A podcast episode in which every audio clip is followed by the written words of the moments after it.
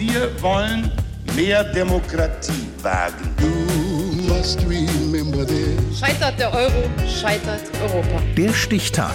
Die Chronik der ARD. 12. Juli 1962.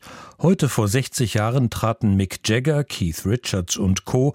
erstmals unter dem Namen The Rolling Stones auf. Bernd Schleselmann. Am Anfang war der Blues. Natürlich, was sonst? Und egal ob nun an der Slide-Gitarre oder an der Mundharmonika, Brian Jones ist ein Blues-Fanatiker, ein Blues-Bekenner. Baby,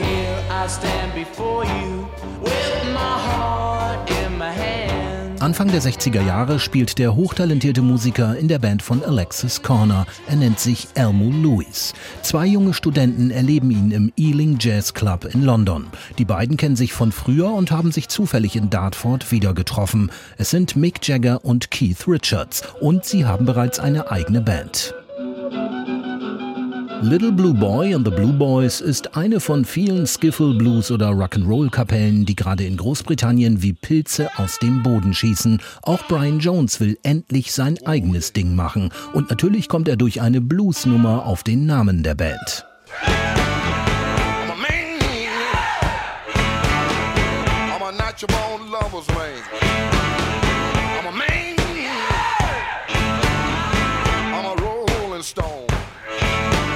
Manish Boy von Muddy Waters bringt die Steine ins Rollen. Als Alexis Corner zu einer BBC-Session am 12. Juli eingeladen wird, hat er ein Problem. Jemand muss ihn im Marquis Club vertreten, damit er sein Engagement nicht verliert. Die Chance für die neu gegründeten Rolling Stones. Come on.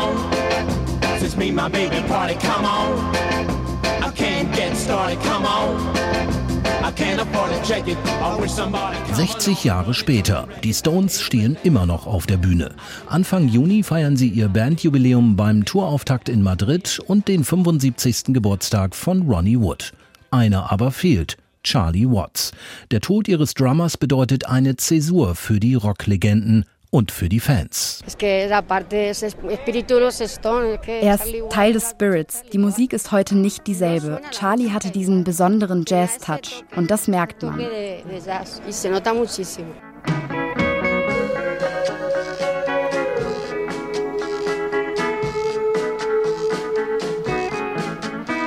Was ist nicht alles passiert in diesen 60 Jahren? Mit Sympathy for the Devil und Brown Sugar waren die Rolling Stones provokant und ungehobelt. Mit Satisfaction und Jumpin' Jack Flash schufen sie legendäre Riffs. Und dann war da ja noch der eine oder andere Albumklassiker. Sticky Fingers, Let It Bleed, Exile on Main Street. Sie überstanden Keith Richards jahrelange Heroinabhängigkeit genauso wie dessen Zerwürfnisse mit Mick Jagger. You can't always get what you want. That's right. Yeah, and you can't always get.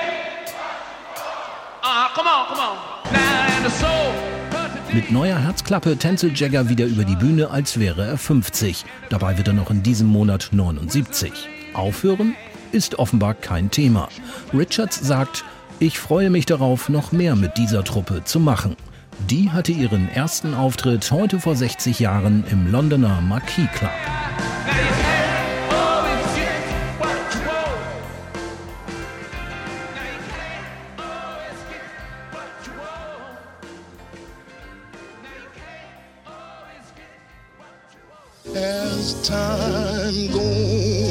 Der Stichtag. Die Chronik von ARD und Deutschlandfunk Kultur. Produziert von Radio Bremen.